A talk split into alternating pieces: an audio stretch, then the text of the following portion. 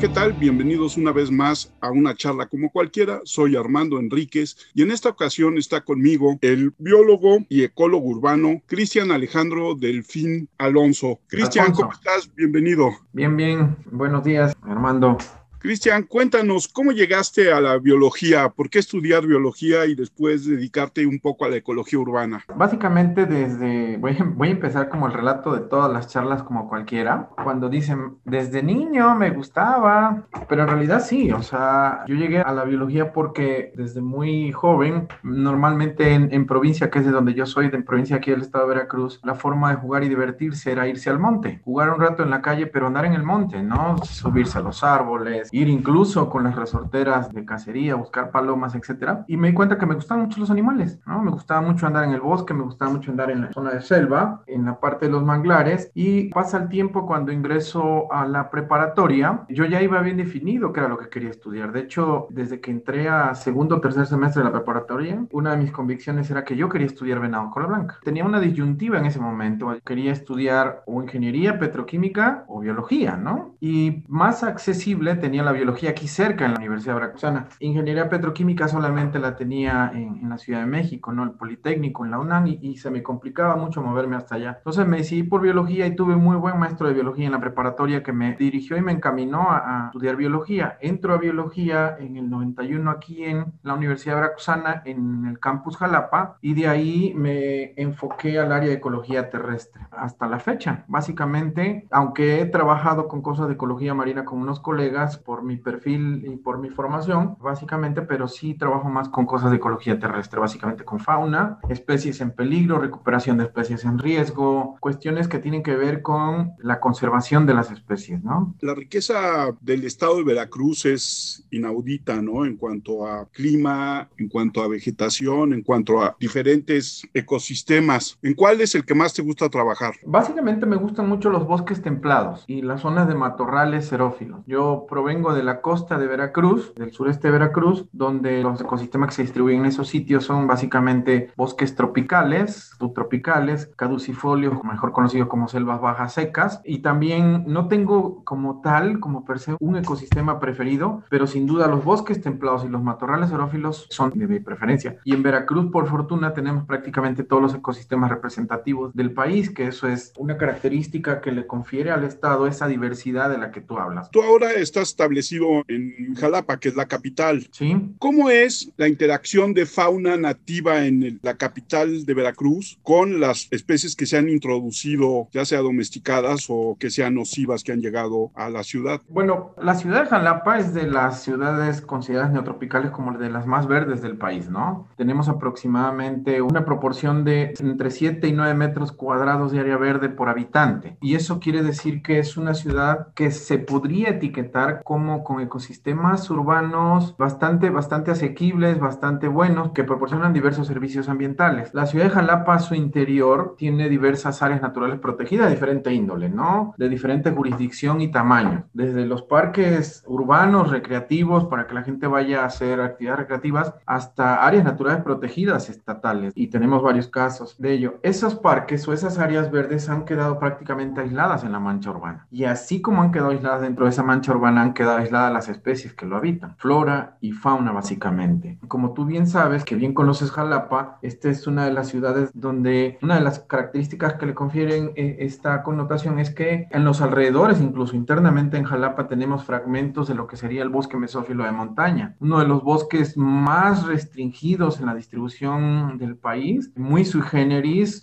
el famoso bosque nuboso, bosque de niebla, que es la zona de transición entre la selva y los bosques templados. Estamos en, ahora sí que literalmente en la zona de transición entre la costa veracruzana y el cofre Perote Orizaba. Y la mezcla de especies ahí es muy característica porque tiene especies del neártico y del neotrópico, ¿no? Especies que tienen una resiliencia en temperatura mucho más amplia, un rango de temperatura más amplio en la que aguantan y un factor de humedad muy elevado. Entonces tenemos especies tropicales que están adaptadas a tener ya contacto con temperaturas bajas, incluso granizadas, etcétera. Y tenemos especies de ecosistemas templados que que ya tienden a tener más adaptación a ecosistemas tropicales. Ese pool de cosas y características hacen que muchas especies exóticas, tanto de flora como fauna, proliferen de manera eh, explosiva, ¿no? Tú puedes ir a los parques aquí y la mitad de las especies de flora que puedes ver prácticamente son introducidas por bonitas, por atractivas. En, en algunos años trajeron muchas araucarias aquí al país desde la época de Miguel Ángel de Quevedo y empezaron a distribuir araucarias y casuarinas por todos lados. Entonces tú puedes ver en los parques, aunque hay fragmentos y vegetación secundaria de bosque mesófilo, puedes encontrar también elementos de esto. Y eso hace que también sea atractivo para muchas especies. Especies exóticas podemos encontrar muchos. Ahorita que ha habido un cambio en la condición de temperatura, aquí en la región, en el gradiente altitudinal, los pisos de temperatura se han ido modificando, de tal forma que la temperatura media se ha incrementado alrededor de 2 grados en la zona. Y eso hace que especies que no estaban adaptadas a zonas más frías suban en su rango altitudinal. De tal forma que ya tenemos, por ejemplo, aquí el Aedes aegypti que transmite el dengue, el chikungunya, el mosco que transmite eso, y también tenemos otras especies introducidas de otros países. Tenemos ya en, la ciudad de Jalapa lo que se conocen las famosas besuconas, que son geckos, son una, es una lagartija que vive prácticamente en las casas y que es introducida de Europa. Y hacia adentro de los parques tenemos mucha fauna doméstica que se introduce a los parques y genera un impacto muy fuerte hacia la fauna. Perros y gatos básicamente depredan nidos, depredan directamente eh, individuos de, de, fauna como eh, conejos, lagartijas, ardillas, tlacuaches, armadillos y se ven fuertemente afectados. De por sí ya esas especies se encuentran aisladas, se encuentran como en islas adentro de la ciudad. Échale todavía que le vamos a meter un depredador del cual difícilmente se van a poder defender. Entonces es complicado el trabajo que estamos realizando aquí en ecología urbana, intentando conocer cómo son los mecanismos de interacción, la función que tienen esa fauna hacia adentro de estas áreas, el servicio que nos proveen y con eso poder definir estrategias para poder conservar a largo plazo esos espacios que nos quedan, que al final del día dependemos de ellos para tener esta calidad de vida que podemos conferirle a las ciudades que tienen zonas verdes. En ese sentido y en el trabajo que tú realizas, ¿cuáles son las especies características de la región de Jalapa y la zona conurbada? Podríamos decir que no tenemos en realidad especies muy comunes. Hay aquí en la zona, como te decía yo, esta mezcla de especies del, del ecosistema subtropicales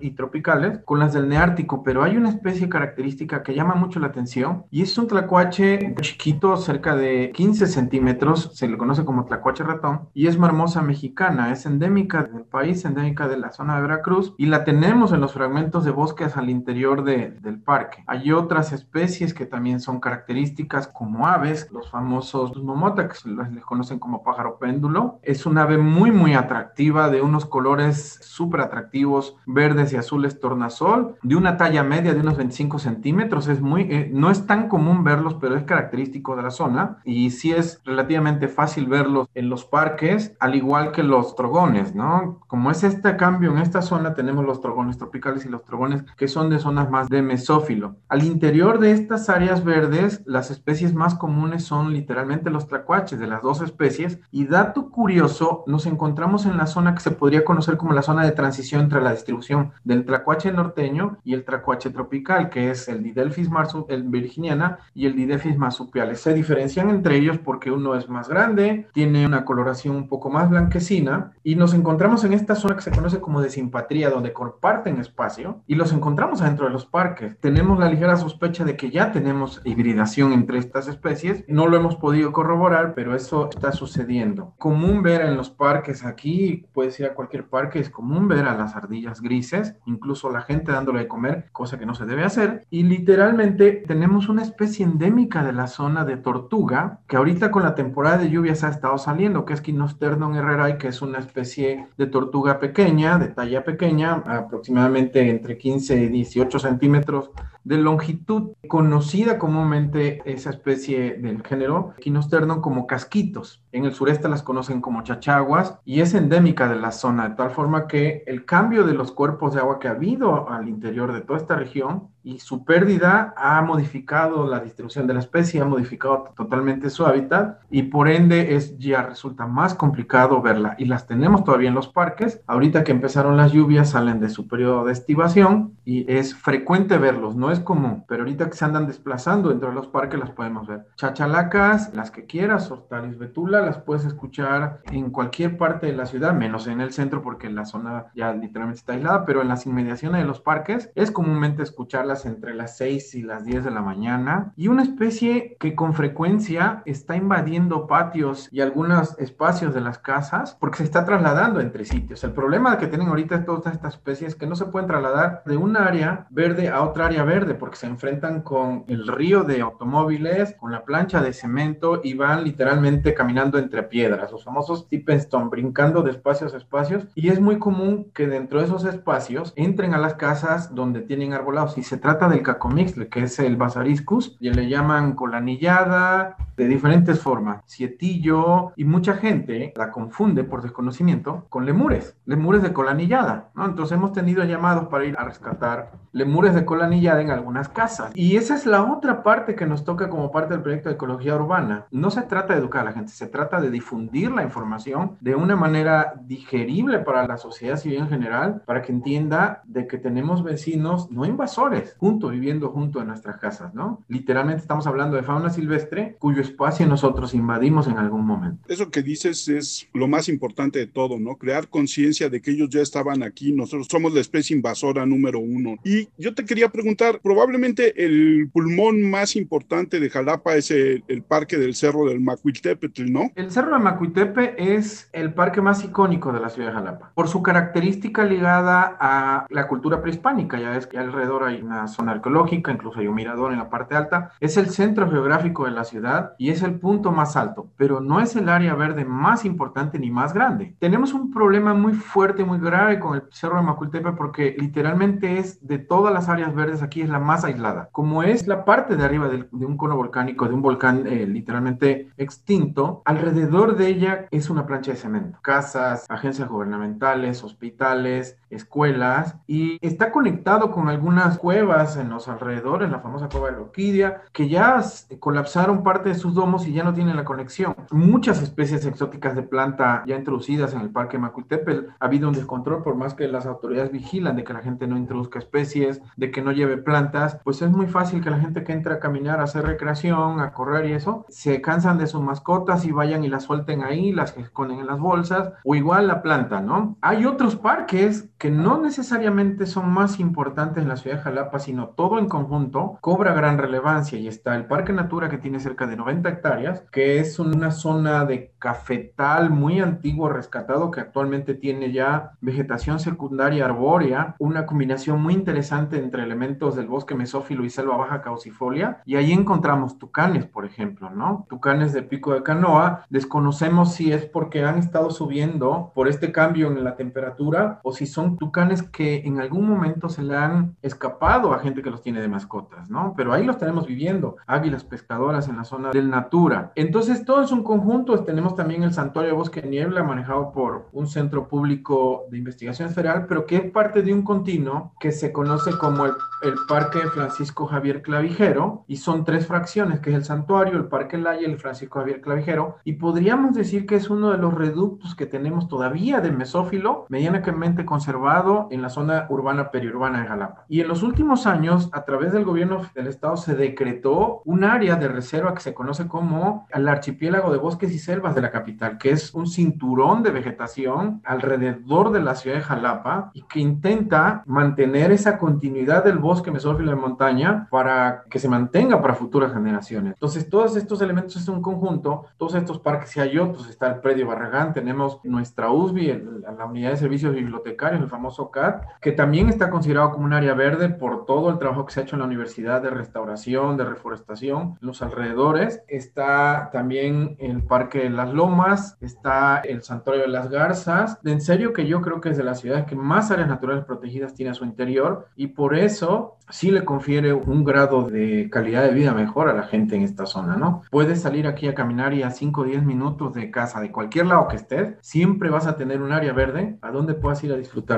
El problema de la inseguridad ha hecho que la gente se aísle de las áreas verdes, pero poco a poco se han estado recuperando estos espacios verdes. Cómo se maneja si, si tú supieras la zona de Jacomulco. Es que ahí normalmente voy a los rápidos, no sé, digo, son como famosos por, por esa parte. Y, y, la verdad es que pues es un pequeño poblado incrustado, no sé si sea selva, yo supongo que, que sí. ¿Qué tan importante es y todos sus alrededores o cómo cuidan esta zona? Porque también, si no mal recuerdo, es parte del Mundial de Rápidos. Bueno, llega muchísimo extranjero y tal, pero en esa parte donde hay eventos internacionales constantemente, ¿cómo lo tienen ahí? ¿Qué tan importante es para la fauna Jacomulco? Eh, Jacomulco, pues ya ves, está enclavado en las orillas del río Los Pescados, que es de los ríos de respuesta rápida y con rápidos, eh, pues que sobresalen a nivel mundial. De hecho, bien lo dices, parte del mundial de rafting y de descenso en río y de otra serie de actividades de deporte extremo, ¿no? El pueblo literalmente era agricultor pescador hace 20 años. En algún momento dado, gente que venía del centro de la República descubrió que podrían explotar este tipo de cosas, de tal forma que tú puedes encontrar compañías del DF, de Puebla, de diferentes partes de la República, asentadas actualmente ahí. Muchas de esas compañías navegan con la etiqueta de ecoturismo y, y empresa socialmente responsable, empresa verde, etcétera, etcétera. Y hacia adentro ellos sí manejan todo lo que tiene que ver con basura, este,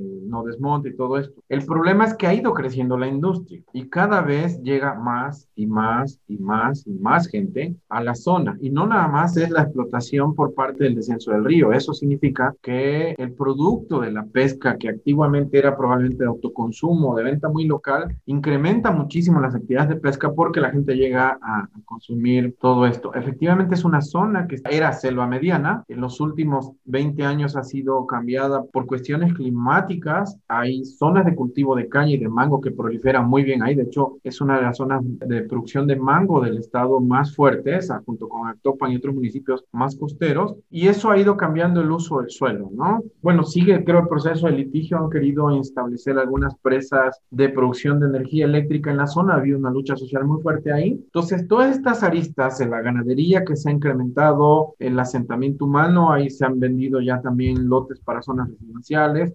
Esto sí ha afectado muchísimo, sobre todo la conservación de la fauna. Seguramente eh, sabrás, antes en toda esa zona se había venado cola blanca, eh, otras especies felinos un poco más grandes, yaguarundis, ocelotes, y ahorita ya son muy difíciles de observar y te podría decir que con certeza algunas de las especies ya están estirpadas. La nutria de río es, sí, es un icono de ese río Los Pescados. No es tan común verla en los descensos de ríos, pero ha habido deportistas que han tenido la fortuna de verlas y conforme va llegando más gente, va teniendo más impacto y va extrayendo más producto de la pesca. Entonces, todas estas especies que dependen de eso también han sido afectadas. En realidad, no es algo que a mí me agrade mucho, es, se llena, se llena de turistas, es un mar de gente cuando son los torneos de rafting en Semana Santa y obviamente eso genera un impacto, un impacto muy fuerte. No tenemos en esa zona, no hay el decreto de ninguna área natural protegida y es un cañón precioso y es enorme. Desemboca al, al Golfo de México y nace en el cofre Perote, ¿no? Entonces, sí, el impacto que se genera por estas actividades es muy fuerte. Aunque los mismos prestadores de servicios turísticos hacen sus actividades propias para poder mantenerlo, la cantidad de gente descontrolada es descomunal. No sé si contesté tu pregunta. Pero... Sí, sí, sí, sí, sí. Yo siempre que hemos tenido pláticas de fauna últimamente y tal, nada más como abreviario, estaba viendo la otra vez Matrix y, y hay una frase del agente Smith donde él decía que los humanos en realidad no son mamíferos, sino son un virus porque los mamíferos en su definición dice que encuentran un equilibrio con su ecosistema y nosotros no lo hacemos, ¿no? Entonces, este, yo escuché esa frase eh, durante esta semana y dije, bueno, madre mía, pues creo que algo de razón si es que dice eso del equilibrio ambiental en la definición de mamífero, pues tiene, ¿no? Y con eso le das la razón a Thanos, ¿no? También. Todos los villanos son buenos.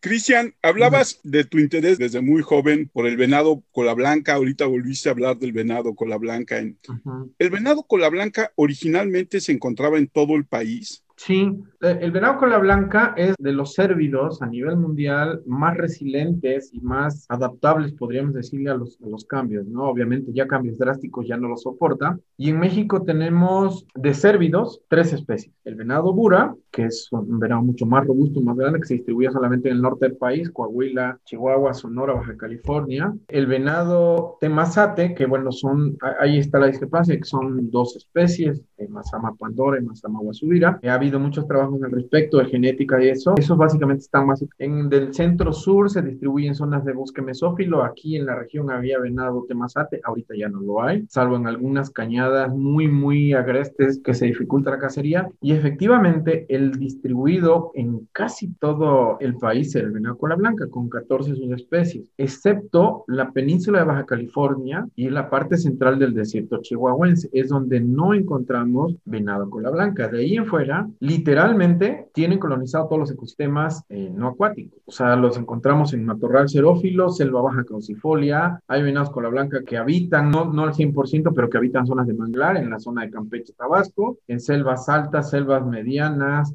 todos ese tipo de ecosistemas están representados por la cola blanca. Y es de las especies que ha proveído eh, históricamente de esa proteína animal a, a nuestros pueblos originarios, ¿no? Y actualmente a muchos pueblos que viven en las zonas rurales. En algunas partes del país, esta especie ha sido extirpada por el exceso de cacería. El ejemplo más claro que tenemos aquí nosotros en Veracruz es la extirpación del venado cola blanca en el cofre perote. Ya no tenemos la especie en el Parque Nacional Cofre Perote, a pesar de que es un parque con más de 50 años de decreto, ¿no? Entonces, la subespecie que se distribuye ahí ya no existe. ¿Cuántos parques nacionales tiene Veracruz? Tenemos hasta donde ahorita alcanza mi sapiencia son tres, Mm, cuatro, si mal no recuerdo. Es el Parque Nacional Cofre Perote, el Parque Nacional Pico de Orizaba y dos acuáticos que es el Parque Nacional Sistema Recifal Veracruzano que se encuentra en las costas de Veracruz, Boca del Río y Alvarado y el Sistema Recifal Lobos Tuxpan que está al norte del estado, literalmente en las costas de Tuxpan. Y regresando al venado, ¿qué son los grandes eh, descubrimientos que has hecho estudiando al venado cola blanca? Básicamente, tanto como que descubrimientos no ha sido así tan, tan a profundidad. Me he dedicado mucho más a hacer cosas de manejo de, la especie en cuanto a hábitat. Pero una cosa que a mí me tocó hacer durante el proyecto de investigación al que me inserté en un principio era medir básicamente la distancia que viajaban los animales en el día y, y eso contrarrestarlo con el gasto energético, ¿no? Es cuánta distancia se mueven, bajo qué condiciones de temperatura y humedad se mueven y cuánto representa eso para el gasto energético, ¿no? Estamos hablando de que un animal, por ejemplo, de esta naturaleza se mueven alrededor de 12, 13 kilómetros en promedio al día, que muchas veces nosotros ni los caminamos, no los llegamos a caminar, ojalá los camináramos al día. Yo cuando trabajé combinado con la blanca, ahorita ya lo dejé por un tiempo, básicamente trabajamos en Nuevo León, ¿no? En un rancho de Duxo Límite de México, me inserté en un proyecto de un investigador de un centro público de investigaciones, fue mi director de tesis, y ahí estuvimos 3, 4 años trabajando con esta especie, teníamos animales con radiocollares, y podríamos saber con exactitud dónde teníamos estos animales, ¿no? 25 animales con radiocollar que se andaban moviendo de un lado a otro. Luego estuve trabajando con otros colegas acá en, en el sureste, básicamente con venado blanca y haciendo evaluaciones de hábitat para saber eh, literalmente dónde podríamos reintroducir a la especie nuevamente y encontramos algo bien interesante. De hecho, salió un artículo publicado de eso. El trabajo lo hicimos en 33 municipios del centro del estado y teníamos con certeza dónde podía todavía haber condiciones adecuadas para que nosotros pudiéramos mover animales a esos sitios donde ya habían sido estirpados. Eh, fue un proyecto muy bonito porque pudimos tomar decisiones para la conservación de la especie y la introducción de la especie. Desafortunadamente ya no siguió el proyecto con estos cambios administrativos gubernamentales donde se cortan los fondos para poder darle continuidad y ese es el mayor problema que nos enfrentamos en, el área de la ciencia y de manejo de recursos naturales. O sea, empezamos un proyecto y cuando tenemos ya el proceso de culminación para los resultados aplicables a toma de decisiones, hay cambios administrativos. Lo mismo nos pasó 2018-2019 con otra especie en peligro, es así súper en peligro y de cual es un trabajo al que me siento muy orgulloso, que es la reintroducción del berrendo chihuahuense en el norte del país. Tenemos en, México cérvidos, que son los venados, esto temazate, bure con la blanca, y tenemos el único género de antílope americano que queda, que es el berrendo, que se encuentra distribuido en el norte del país. Históricamente esa especie se distribuía hasta el Valle de Perote, desde Oregón hasta el Valle de Perote, y ahorita solamente quedan pequeñas poblaciones aisladas. En Chihuahua, la otra especie de berrendo está en Sonora, Baja California, y nosotros, por fortuna, tuvimos la oportunidad, yo con mi director de tesis de la Autónoma de Querétaro, de poder ejecutar el proyecto de reintroducción y recuperación de la población de especies de berrendo en el desierto chihuahuense. Fue un trabajo muy arduo que hicimos con el Departamento de Pesca y Vida Silvestre de Nuevo México y nos donaron, donaron 100 animales para que los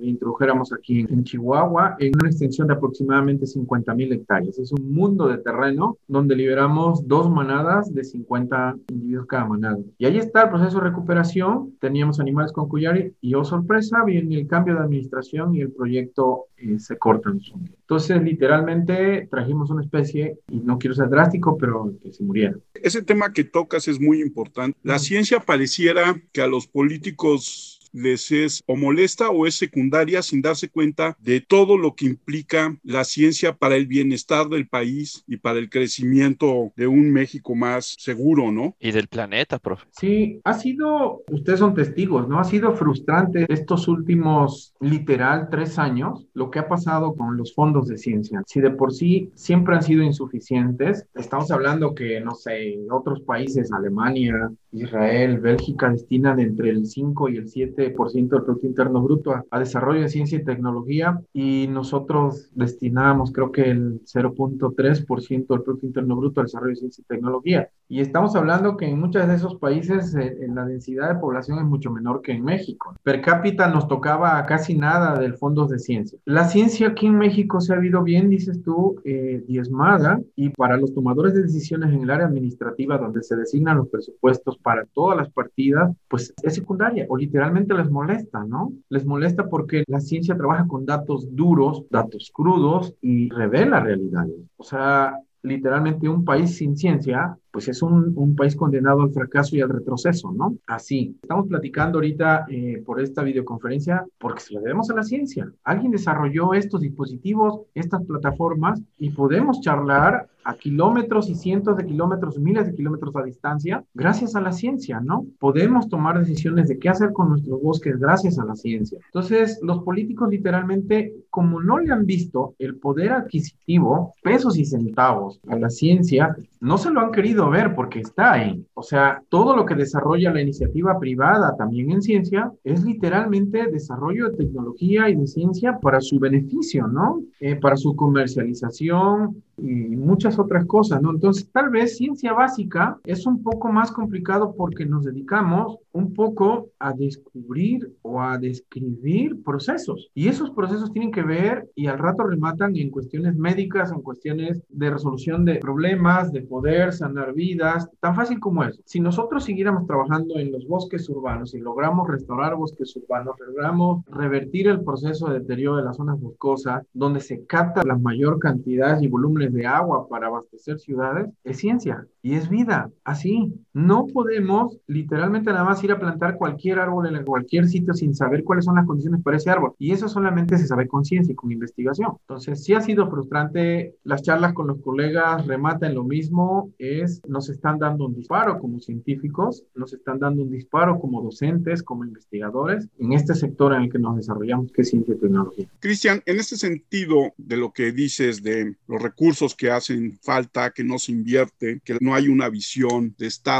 sobre la importancia de la ciencia. Tú nos hablabas al principio de esta labor que llevas a cabo en la ciudad, tratar de concientizar a la población de cómo nuestros vecinos animales estaban antes que llegáramos nosotros y tenemos que ayudar a su conservación. Esa parte también requiere de una inversión. ¿Cómo haces para llevar a cabo esta parte de concientización? Tenemos ya varios años. Yo me inserto en la Universidad de Veracruz hace siete años y me hago cargo de la colección de mamíferos del Estado, ¿no? La única colección oficial con registro semanal ante la Federación, donde albergamos alrededor de 5.000 ejemplares de especies de mamíferos del Estado de Veracruz, algunos otros estados, incluyendo mamíferos marinos. La colección es básicamente para investigación científica, pero vimos el potencial para poder desarrollar un poco más, que es dar a conocer a la gente, a la sociedad en general, de qué estamos hablando cuando hablamos de diversidad biológica, básicamente. Entonces, la colección la hemos utilizado, tenemos una parte de esa colección destinada a docencia y con recursos de la universidad que son también pocos contados, que nos ha apoyado muchísimo y algunas otras iniciativas, la iniciativa privada y muchas veces de nuestra bolsa, hemos hecho algunos eventos para poder trabajar en ese sentido, ¿no? El año 2019, prepandemia, en el febrero montamos una exposición de un mes en una galería de aquí de la ciudad y tuvimos cerca de 4.000 visitantes entre escuelas y gente en general. Montamos una exposición y dimos talleres y charlas acerca de la diversidad biológica de nuestro país, de nuestro estado, de nuestras costas y de nuestros mares. Mucho eso necesita pocos fondos, pero necesita mucho tiempo y muchas manos, porque no soy yo, somos varios colegas y muchos estudiantes. En el ámbito ahorita del proyecto que estamos desarrollando somos seis colegas de la Universidad Veracruzana y particularmente no tenemos enfocado el área de educación ambiental como tal. Primero necesitamos saber qué hay, qué tenemos, cómo funciona, cómo podemos nosotros mejorar las condiciones. Unos colegas del Colegio de Veracruz con los que estamos trabajando se están dedicando a hacer toda la parte socioecológica, pero de manera simultánea yo me di la tarea de poder hacer algunas otras actividades de difusión. Estoy trabajando actualmente con la televisora veracruzana, con RTV Veracruz, y grabamos recientemente dos programas en el programa Veracruz Agropecuario, literalmente hablando de ecología urbana, de la fauna urbana, y eso no nos cuesta a la universidad de nuestra bolsa, nos cuesta a todos los contribuyentes aprovechar ese espacio, porque es la televisora de gobierno, para poder difundir este tipo de cosas. También estamos trabajando con la Secretaría de Educación Pública y tuvimos un par de sesiones ahí de programas de una serie que se llama Serie Conciencia y hablamos de la colección de nuestros vecinos no invasores y son los espacios que hemos estado buscando, Armando. Entonces, con frecuencia nos llaman de escuelas, ahorita por la pandemia se canceló todo, para poder dar charlas. Tenemos esta parte de la colección que es para docencia, es itinerante. No tenemos tanto espacio para albergar y recibir a grupos de 30, 40 niños, pero sí podemos irnos 5 o 6 colaboradores de ahí del instituto con la colección, llevarla a los centros educativos. Entonces, es muy reconfortante que llegas a los centros educativos y los niños ya empiezan a conocer mucho más de las especies con las que conviven, que ellos no se dan cuenta. El tlacuache que anda en la barda de su escuela, las ardillas que atraviesan por el patio de su casa, son fauna de ellos. Y estamos navegando a contracorriente. Cuando empezamos este trabajo, era más fácil que los niños cuando teníamos las charlas nos dijeran, cuando les preguntabas qué animales conocían, y nos hablaban del rey de las jirafas y de los hipopótamos. Ahora no, ahora ya nos dicen y confiesan que hasta su papá es cazador y que lleva armadillos y, este, y mapaches, ¿no? Entonces, es como hemos navegado esto con los alumnos. Hemos sacado publicaciones en periódicos, en compendios de ecología de la jornada, que tampoco nos cuestan. Lo único que nos cuesta es tiempo y sentarnos a leer y a escribir. Desafortunadamente, programas de educación formal en el Estado no están todavía bien desarrollados. Hay una iniciativa del Instituto de Ecología que es Fairchild Challenge, que trabaja con la Universidad de Missouri, en el cual participamos, que apunta mucho a cuestiones de educación ambiental. Cada instituto eh, de nuestra universidad, incluyendo la Facultad de Biología, hace actividades de educación ambiental, hacen tianguis de ciencia, tenemos un evento a nivel universidad de puertas abiertas donde montamos exposiciones y nos visita muchísima gente. Desafortunadamente estos dos años pues ha sido imposible eh, por estas cuestiones montar este tipo de cosas. Y una de las cosas que estamos apuntalando muchísimo ahorita es que antes que empezara la pandemia, tuvimos un curso de capacitación para docentes de la Secretaría de Educación de Veracruz, alrededor de 30, 35 maestros de educación básica, educación primaria y educación especial. Les dimos un curso de capacitación para identificación básica de especies de mamíferos, saber identificar por lo pronto para que a sus niños le transmitan ese conocimiento. Entonces les hablamos de fisiología, de anatomía, de ecología, de biología de las especies de mamífero y les llevamos cráneos de la colección como este para que ellos conocieran la conformación de un cráneo, conocieran la constitución anatómica, las mandíbulas, dentadura, todo y hubiera un mejor conocimiento para poder transmitirlo a los chicos. Entonces los docentes tocaban en vivo, no animales vivos, pero sí de la colección. Los llevamos a campo a hacer muestreos de cómo trabajamos con las especies, se enlodaron y todo, pero quedaron muy satisfechos los maestros y al final del día ellos tienen que desarrollar un proyecto con los chicos de, de los mamíferos. Por ejemplo, el más básico es qué especies son las que habitan tu escuela. Sal al patio de tu escuela, toma fotos, anota, todo ese tipo de cosas que no se hacía. Entonces, ya los docentes y los niños están empezando. Entonces, apuntalamos a eso y con frecuencia colegas de nuestro instituto, de nuestra universidad, pues dan conferencias, participamos siempre en el programa de la Academia Mexicana de Ciencias, que es Tardes en la Ciencia, lo lleva la universidad, en eventos eh, como estos, dando charlas ahora virtual. El año pasado di una charla virtual precisamente de fauna silvestre en zonas urbanas. ¿Y qué me aisló esto? Tenemos dos años de encierro. Me tuve que dedicar a trabajar aquí en la ciudad, no puedo salir, tenemos restricciones. Entonces es muy fácil para mí, yo vivo a 200 metros de uno de los parques que estamos muestreando, entonces me muevo caminando a muestrear. Eh, con todas las restricciones y todas las medidas, entonces no podemos salir ahorita por la pandemia y antes se nos dificultaba un poco por la inseguridad, ¿no? Entonces siempre tenemos estudiantes y pues estamos expuestos, ¿no? Entonces eso es lo que estamos haciendo y, y muchas otras cosas más que a lo mejor ahorita no me acuerdo muy bien, pero es lo que hacemos y no tenemos fondos. O sea, hay que comprar material de, no tenemos fondo en la institución, pues acaba uno poniendo de su bolsa como muchos otros colegas y como muchos otros eh, profesionistas, ¿no? Pero las cosas tienen que salir. Cuando haces muestreo, ¿cómo lo llevas a cabo? Bueno, depende de qué muestras hablemos. Por ejemplo, estoy como subcoordinador de un proyecto de ecología de mamíferos marinos del Golfo de México con un colega que ahorita es el director de nuestro instituto y pues los muestreos ahí son navegaciones en lancha, ¿no? Nos exponemos 6, 7 horas ahí al sol y las tuvimos que cortar, ¿no? Entonces ahorita están navegando nada más un par de estudiantes por las restricciones y acaban de mandar unas fotos impresionantes que están tomando frente a las costas de Veracruz. Calderones, cachalotes, estenelas que son delfines, están tomando esas fotos, ¿no? Son... De aquí de Ecología Urbana, mis muestreos, los que yo hago, yo trabajo con trampas cámaras y busco rastros de depredación de fauna silvestre. Entonces, tenemos, y te lo podría decir, el único proyecto a nivel nacional, por lo menos de inventario de fauna, de mamíferos, en estas zonas urbanas, que estamos poniendo cámaras en los árboles. Estamos poniendo cámaras abajo, pero estamos subiendo en ascenso vertical cámaras por arriba de los 8 metros de altura. Entonces, estamos fotografiando animales abajo, a la altura del suelo, a 50 centímetros, y estamos fotografiando los animales que viven en los árboles, que con frecuencia muchos no bajan. Entonces, literalmente estamos eh, mostrando la dimensión Z, ¿no? X, Y, Z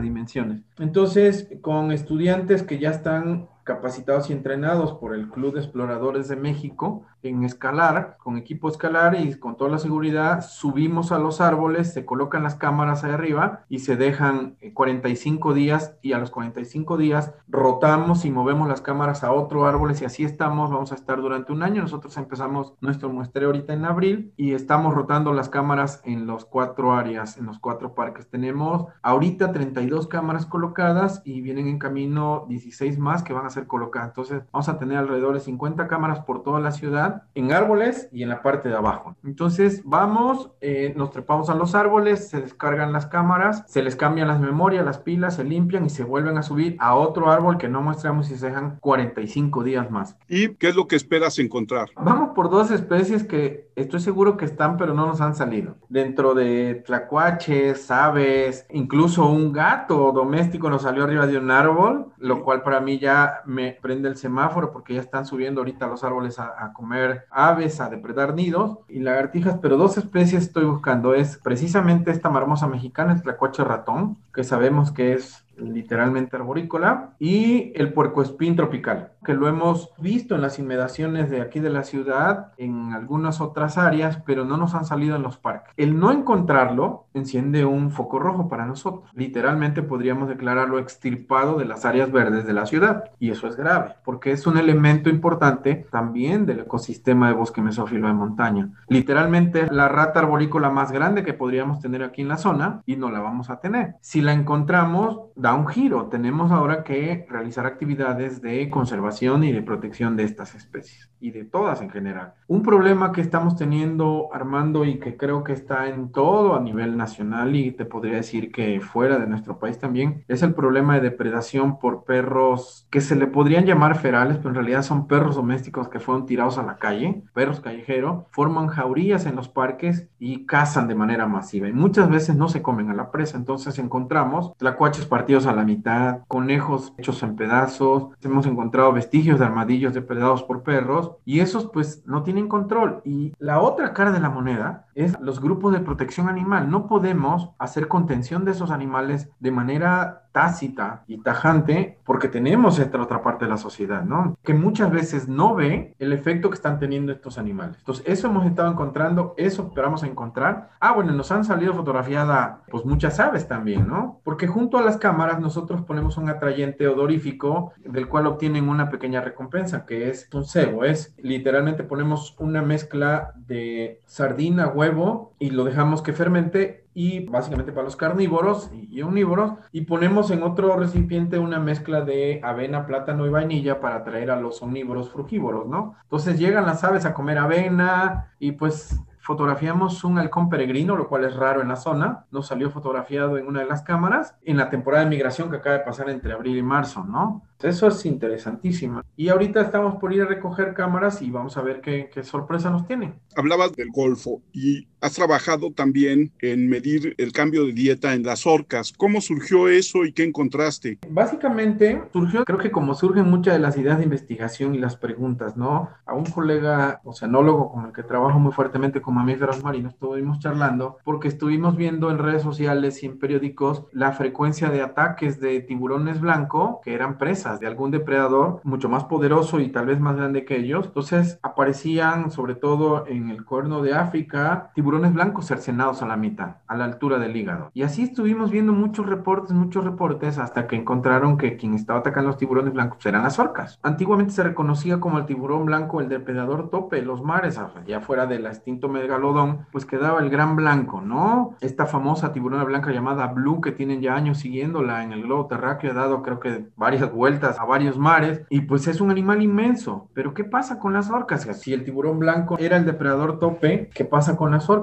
y nos dimos a la tarea de empezar a buscar información acerca de qué era lo que estaban comiendo las orcas. Surgió un proyecto de investigación ahí del cual se tituló un estudiante y estamos escribiendo un artículo que es la diversidad taxonómica de la dieta de la orca a nivel mundial. No fuimos a cazar orcas, no fuimos a buscar contenidos estomacales ni nada por el estilo. Lo que hicimos fue hacer un poco de minería de datos y es la búsqueda de información para poder analizarla, establecer preguntas de investigación, hipótesis y objetivos y encontramos cosas súper bien interesantes. Por ejemplo, una de las cosas que hicimos fue con este estudiante encontramos alrededor de 120 artículos diferentes y reportes a nivel mundial que reportan datos de dietas de orcas. muchas veces esos reportes se dan por orcas muertas que encuentran varadas y en algunos casos por avistamientos ya sea de investigadores o de buques que están reportando que están cazando cachalotes o que están cazando alguna ballena y han sido así literalmente alrededor del mundo. Entonces, básicamente encontramos que Estados Unidos es el país que más ha publicado tiene datos de la dieta de las orcas. Seguido hay Canadá, algunos datos de aquí de México y de todo ese compendio encontramos reportadas, seguramente son más, que la orca se alimenta prácticamente, o el mínimo que de, lo que se ha reportado que se alimenta son 193 especies, eh, básicamente de vertebrados, invertebrados, desde aves, cefalópodos como pulpos, algunos mamíferos, incluso, bueno, es muy conocido que cazan focas, incluso por ahí tenemos un reporte de una orca cazando un alce, un alce que se acercó a la mera zona de la costa. Hay un ecotipo de orca costera que vive muy cerca de la costa, la podemos ver en, el oeste de Canadá, norte de Estados Unidos. Este vive literalmente cerca de la costa, ¿no? Reptiles, peces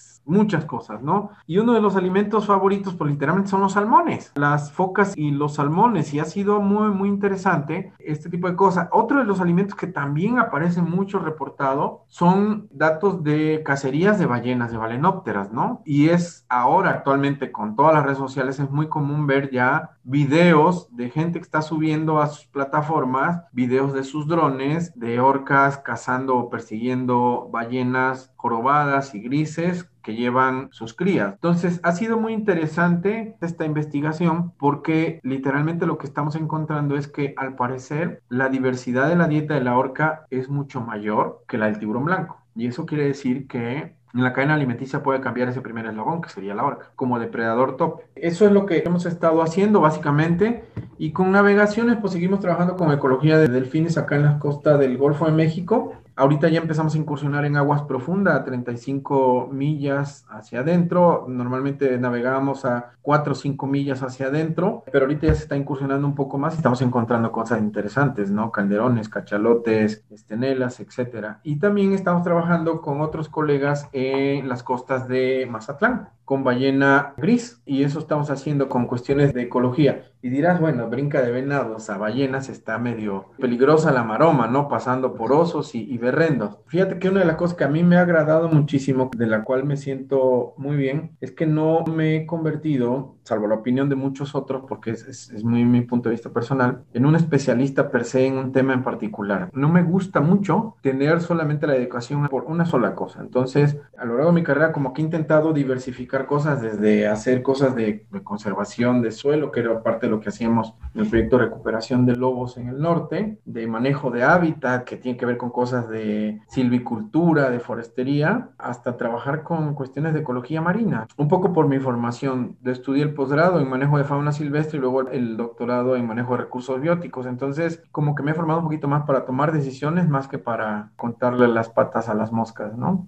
Cuando declaran una especie en peligro de extinción, más o menos, ¿cuál es el porcentaje de oportunidad para preservarla? Creo que es una pregunta bastante, bastante difícil. Mira, la norma oficial mexicana, que es la norma que nos rige para hacer declaratorias de especies en riesgo en México, muchas de las especies que se encuentran incluidas en esa norma, que son cientos de diferentes grupos vertebrados, invertebrados, incluso de flora y fauna, muchos de esos grupos fueron incluidos en esa lista bajo el principio precautorio, es declara las que se encuentran en riesgo hasta que se nos extingan y ya luego estudiamos. Y es como el principio de oportunidad. No está mal. Una. Otra es, hay una metodología en México desarrollada que tiene que ver mucho con la metodología desarrollada también por la IUCN para poder declarar especies en riesgo. Actualmente muchos grupos de colegas están trabajando para hacer revisión de esas especies. La proporción o los porcentajes de oportunidad para poder rescatar de especies depende literalmente de la lana que tengas. Okay. Una. Otra depende también de el momento en que tú empiezas a querer rescatar, recuperar esa especie. El ejemplo más claro es el que está ahorita sobre la mesa, que es la vaquita marina. Es un proyecto que tiene millones de dólares de fondo, pero tiene muy pocos individuos para poder recuperar la especie. Muy pocos. Un ejemplo muy claro que tenemos ahorita, que, del cual me siento muy orgulloso porque lo lleva mi director de tesis, es el proyecto de recuperación del lobo mexicano. El dinero que se le ha inyectado a ese proyecto no ha sido ni el 10% de lo que se le ha inyectado a otras especies, pero la estrategia de recuperación ha funcionado. Y ahí están ya los lobos mexicanos recuperándose. Pero ha habido un trabajo muy arduo de todo un equipo de trabajo para poder hacer recuperación. Lo mismo que hicimos nosotros con los berren. Entonces, te voy a contestar con la respuesta que nos contestan los políticos es depende. Cuando vas a pedir fondos a un político te dice, bueno, depende de, entonces aquí depende de los fondos que tengas, pero también depende del momento en que empieces a hacer esa actividad. Nosotros, por ejemplo, cuando hicimos lo de los berrendos, era el momento ideal porque teníamos la carta sobre la mesa de los propietarios de los predios querían hacerlo, el gobierno quería hacerlo, la academia quería hacerlo, había fondos para hacerlo y se ejecutó. Y muchas veces no tienes a los propietarios convencidos, muchas veces no tienen los fondos, no les interesa los de la academia, etcétera, ¿no? Por ejemplo, una especie que me tocó declararla en riesgo en el 2015 es el oso negro. En México tenemos tres subespecies de oso negro. Hay mucha gente que luego platico por acá como se dice, ¿a poco hay osos en México todavía? ¿No? Entonces tenemos varios estados, Tamaulipas, Querétaro, San Luis Potosí, eh, Nuevo León, Coahuila, Chihuahua y Sonora. Tenemos oso negro todavía, tres subespecies diferentes, la del occidente y la del oriente la que se distribuye en la Sierra Madre Occidental, que fue el con la que yo trabajé, hicimos todo el procedimiento para declararla en riesgo porque no estaba en la norma oficial mexicana. ¡Oh, sorpresa! El segundo carnívoro más grande de México, que todavía lo tenemos en vivo, no estaba en la norma oficial mexicana.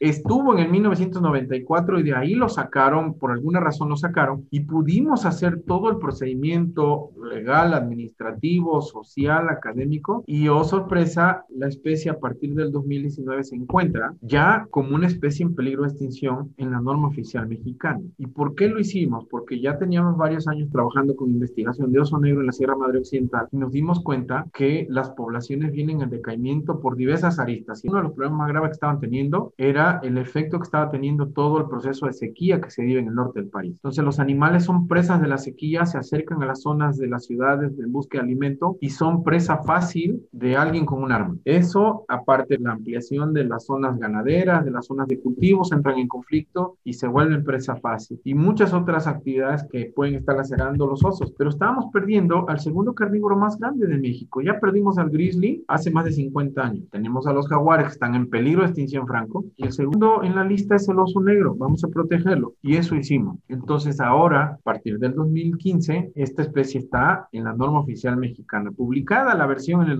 2019, pero ya se hizo todo el procedimiento para poder registrarla. Entonces ahí teníamos el momento y no teníamos los fondos, no necesitábamos tantos fondos porque en realidad teníamos la información que era la ciencia sacó esa información durante muchos años y se puso sobre la mesa para tomar decisiones. Y eso es lo que necesitamos, que nuestros tomadores de decisiones sepan que no se generaron solo los los datos. La ciencia generó esos datos para poder tomar la decisión sobre una especie. Una especie que a lo mejor a los norteamericanos no les interesa porque ellos tienen de sobra, porque han sabido protegerla desde un principio. Entonces, eso es lo que pasa ahí. Cristian, ¿cuál es la situación en México con el tráfico de especies? Uy, el tráfico de especies en México, como todo en Latinoamérica, es un problema que tiene muchísimas, muchísimas aristas, ¿no? De todo corte, desde social, que tiene que ver con rollos de pobreza, hasta político. O sea, el boom que ha sido las redes sociales ha detonado incluso poner sobre la mesa, en hacer público políticos que tienen animales en peligro de extinción en sus casas como mascotas. ¿Cómo los obtuvieron? No hubo otra forma más que un tráfico. Entonces, el tráfico de especies ha sido muy ligado a los niveles de pobreza a nivel nacional, a nivel Latinoamérica, básicamente, ¿no? México no es la excepción. Tenemos mucho tráfico de especies en el sureste mexicano. ¿Se ha combatido? Sí. ¿Fuerte? Sí se ha combatido fuerte. De hecho, nosotros somos resguardatarios de Profepa, de ejemplares decomisados ya disecados afortunadamente. Y hemos trabajado también con Profepa para poder hacer liberación de ejemplares de individuos de especies que han sido decomisados en vivo para hacer reintroducción. ¿No se dan abasto? Sin duda. Y es porque no tienen el personal ni tienen los fondos para poder trabajar en esto. Otra situación tendríamos si esas dependencias tuvieran los fondos necesarios y el personal necesario para poder atacar el problema. El tráfico va a seguir, o sea, lo podemos ver en Oaxaca, Chiapas, Guerrero, las zonas del sureste y del neotrópico son las más afectadas por el tráfico de especies. Sin embargo, hay otras partes en el norte del país que también han tenido problemas de tráfico de especies muy fuertes y el caso más típico es Matehuala en San Luis Potosí. Atravesaba uno por la carretera de Matehuala y veías gente que estaba vendiendo águilas, ocelotes, tigrillos ahí en la carretera y a unos kilómetros más adelante el destacamento militar. Entonces era muy irónico. Actualmente esa situación se ha ido cambiando. Me tocó andar repartiendo información en los retenes de militares en Chihuahua, precisamente dentro del mismo proyecto de recuperación de osos y de lobos, de todos los carnívoros y esto, repartiéndoles información para que ellos al momento de que pudieran detectar a alguien con un espécimen de esta naturaleza, pudieran detenerlo porque además es un delito del foro común, ¿no? O sea, cualquier policía municipal puede tener alguien en tráfico de especies.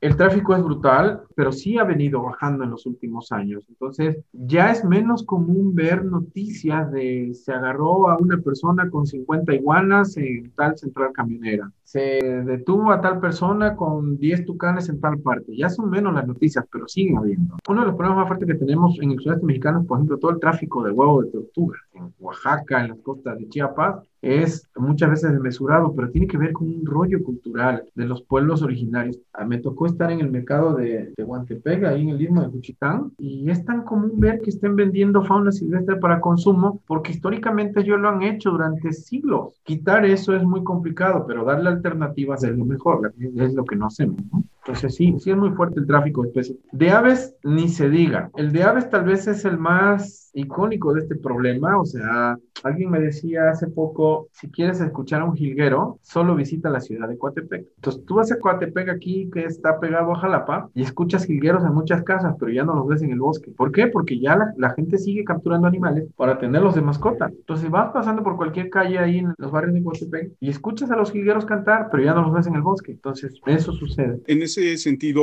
¿cuáles son las especies en la gran diversidad que hay en Veracruz que más son víctimas de los traficantes? Pueden ser muchas y no me van a alcanzar los dedos de la mano para contarlas, pero sin duda los más afectados son los citácidos, todos los loros y cotorros. Otras especies canoras y de ornato como tucanes, tucanetas, son también de las más afectadas. Los jilgueros, como te decía yo. Otras especies de ave como los chinitos. Hay un grupo muy selecto de gente que captura aves rapaces, por ejemplo, para cetrería. Muchas de ellas ya están legalizadas y eso, eso es bueno, pero el problema es que las terminan capturando. Pero un tráfico muy fuerte que hay es el del de reptiles. Son de los grupos más afectados. Mamíferos pocos, aunque con frecuencia me llegan fotografías reportándome que alguien tiene un oso hormiguero o que alguien tiene una martucha. Son los menos, pero los hay todavía. Eh, tlacuaches ni se diga, hay gente que trae tlacuaches que capturaron el medio silvestre, llegaron a su casa y les ponen hasta suéter, ¿no? Como si fueran gatitos, y no son gatitos. Pero las aves, creo, las aves y, y los, los reptiles son de los más afectados afectados, Armando. Son muchísimas especies, particularmente de lagartijas. En la región de Veracruz tenemos varias especies de lagartijas, lagartos, que son muy subgéneros de la zona, ¿no? Las abronias son comunes que la gente las capture en algún momento dado para tenerlas como mascotas. Son muy atractivos, son animales que se ven muy bonitos por su coloración. Eso, las otras también son los frinosomas, los famosos, les llaman camaleones, que no son camaleones, son estos lagartos cornudos, característicos del Valle del Cofre Perote. Yo conocí mucha gente que tiene de esos de mascotas. Son también de los más afectados y algunas especies luego son endémicas de la región. Es, de eso te podría decir a grandes rasgos. No tengo una lista como tal de cuáles son las especies más afectadas, pero sí son las que más conspicuamente se ven que capturan. Por fortuna, muchas de esas especies de citácidos, por ejemplo, de los que más capturan y venden y trafican, por fortuna, entre comillas, luego logran escaparse. Entonces, tú andas en la ciudad de Jalapa y ya ves las parvadas de cotorros que andan, que no son nativos de la región, pero que en un momento dado se escaparon de alguna casa y se han ido juntando en grupos. Hace dos años, un poquito antes de la pandemia, atrás de mi oficina, de repente empecé a escuchar una guacamaya. Dije, ah, pues ya alguien compró alguna guacamaya en alguna tienda de mascotas. Literalmente a 10 metros de mi oficina en un árbol estaba una guacamaya de las escarlatas, de las rojas. Se le escapó a alguien en la zona residencial de ahí de por mi oficina. Ahí estaba. Entonces, no es común ver eso, pero sucede. Y probablemente no fue presa del tráfico esa especie, no lo sabemos, pero a alguien se le escapó, porque no es la zona de distribución de esa especie aquí en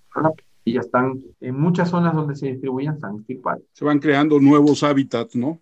Bueno, más bien se van creando nuevos hábitats, no, no, más bien especies están colonizando otros hábitats. Pero es parte también de esta ecología urbana y su desarrollo, ¿no? Sí, claro. Cristian, ha sido un placer platicar contigo, que hayas aceptado nuestra invitación. ¿Dónde te encuentra la gente en redes sociales? No uso redes sociales, Armando, y la única red que tengo es ResearchGate, que se utiliza más para ciencia, pero nos pueden encontrar en la página de la Universidad Veracruzana, en el Instituto de Investigaciones Biológicas, la página es www www.v.mx diagonal IIB, grande, del Instituto de Investigaciones Biológicas. Ahí pueden encontrar información de nuestros proyectos, publicaciones, eventos, etcétera, ¿no? Y cualquier cosa, ahí están mis correos de los colegas y, estamos a sus órdenes. Nos debemos a la sociedad, básicamente. Cristian, esperamos volver a platicar contigo en otra ocasión, que en unos meses nos cuentes qué has ido encontrando en las cámaras que pones en la ciudad de Jalapa. Muchísimas gracias ahí tus redes sociales. Arroba DAIGS25 en todas partes, profe. Muchísimas gracias, Cristian. No, al contrario, muchas gracias por, por, dar por esta oportunidad, se los agradezco. No hay de qué agradecer, hay que poner a la ciencia ante todo. Que la gente deje de ser lerda y deje de dejar a sus perritos y todo esto, madre mía. Yo soy Armando Enríquez, a mí me encuentran en Twitter como arroba cernícalo. El Twitter del programa es arroba charla cualquier uno. Nuestro correo es charlapodcast1 arroba gmail.com. A todos nuestros escuchas, muchas gracias. Nos escuchamos la próxima. Esto fue una charla como cualquiera.